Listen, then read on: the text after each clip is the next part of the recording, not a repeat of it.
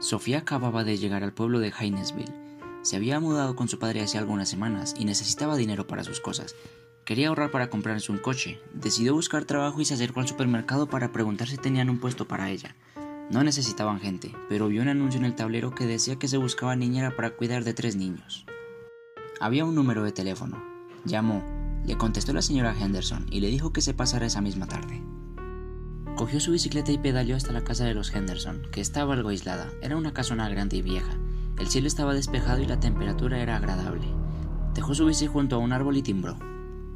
Los dos padres la recibieron en la puerta. Eran una pareja joven y esa noche tenían una fiesta. Uno de los compañeros de trabajo de la madre se jubilaba y le iban a hacer una gran despedida. El interior estaba decorado con mucho gusto, pero se notaba el paso de los años. Las paredes estaban algo descoloridas y los suelos crujían. Le dejaron los números de emergencia en la nevera y dinero para que pidiera una pizza. Se comieron la pizza y vio una película con los niños mientras comían palomitas.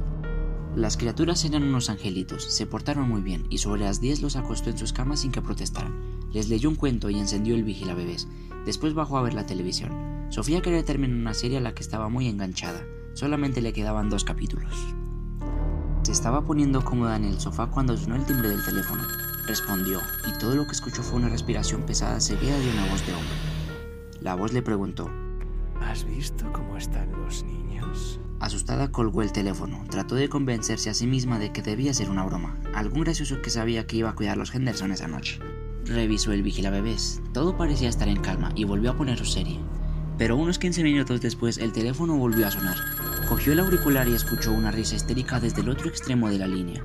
Entonces la misma voz preguntó, ¿Por qué no has ido a ver cómo están los niños?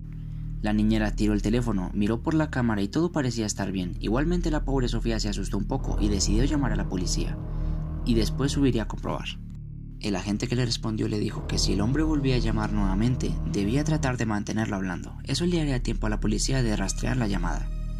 No tenían muchos efectivos esa noche, se había producido un robo y la patrulla tardaría un rato en llegar. Justo cuando estaba a punto de subir las escaleras, el teléfono sonó por tercera vez, y cuando la niñera contestó, escuchó la respiración pesada de nuevo. La voz repitió.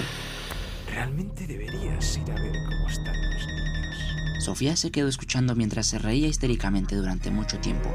Colgó el teléfono y casi de inmediato volvió a sonar. La llamada procedía de la estación de policía. El agente gritó. Salga de la casa ahora mismo. Las llamadas vienen del teléfono de arriba. Sofía dejó caer el teléfono en estado de shock, sentía que se iba a desmayar, pero de repente oyó pasos pesados que bajaban las escaleras. Sin detenerse por un segundo salió corriendo de la casa lo más rápido que pudo. Al cerrar la puerta principal detrás de ella, una mano de hombre se estrelló contra el vidrio. Ella gritó y salió corriendo a la calle justo cuando llegó el coche de la policía.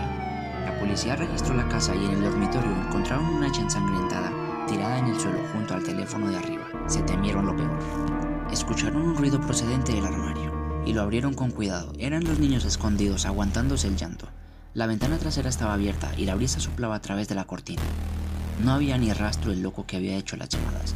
Había escapado tan pronto llegó la policía. Sofía y los niños se quedaron abrazados en el sofá mientras llegaban sus padres.